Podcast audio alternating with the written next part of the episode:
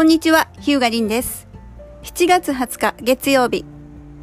今日はすごく晴れて暑い日です。梅雨明けたんかなって思ったんですけど、まだですね。今週末4連休なんですけども、どうやらこの連休すごい雨になりそうです。梅雨明け前の最後の大雨みたいな感じでインターネットのニュースに出てたんで、えこの貴重な晴れ間を、ね、お洗濯とか、えーいろいろちょっと有効に過ごしたいなと思ってます。今日のポッドキャストは Yahoo や Wix はどうして無料で使えるのっていうお話をしたいと思います。Yahoo みたいな検索サイト作ってくださいとか見積もり来ることあるんですけどもとてもじゃない金額になるお話なんです実はこれって。で金額をお伝えすると大概の人がもうびっくりして「あいいです」みたいな感じになるわけなんですがでもこれみんな無料で使ってますよね。そんなことしたら会社潰れるやんって思うんですけどもこれ、えーちゃんと理由がありましてですねインターネット上のホームページのサービス、ウェブサービスが無料で使える理由には大きく分けて4つほどあります。一つが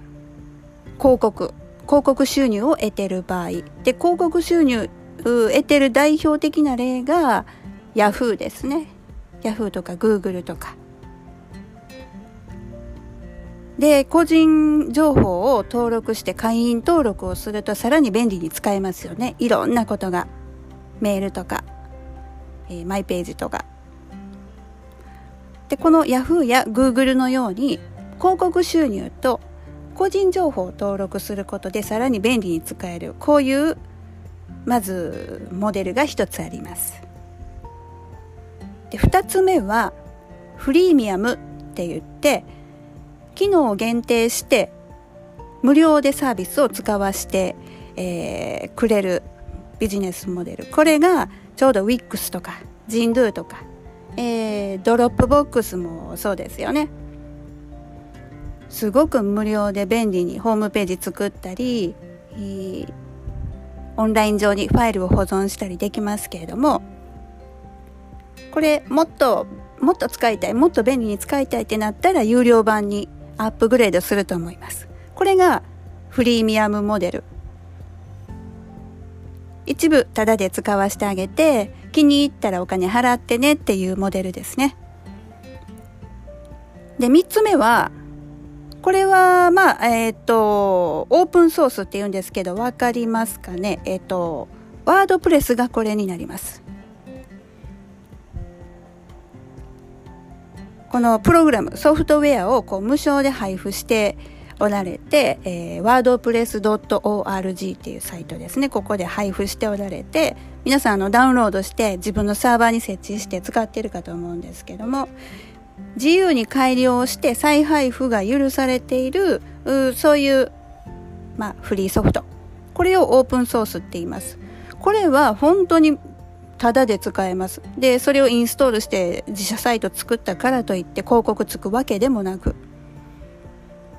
じゃあこれ誰が管理運営してるのってなるんですが、これは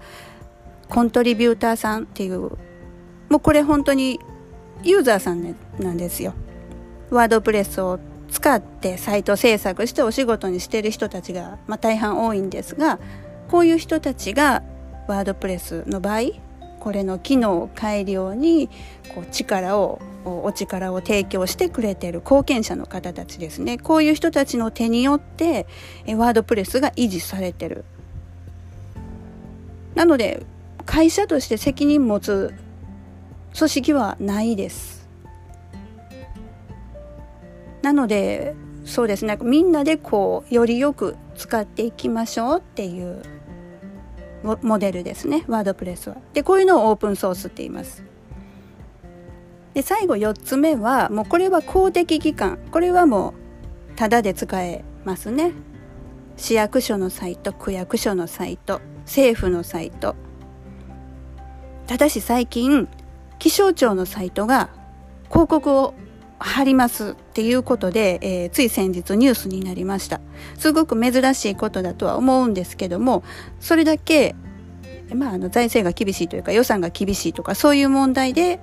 広告をつけるということになったみたいですがあの本来サイトの運営ってお金がかかるものです。こう皆さん何気なしにね本当にもう空気のように当たり前のようにウェブサイト無料で閲覧して使ってるわけなんですけども気象庁のサイトも相当お金かかると思いますよ。あれは。あの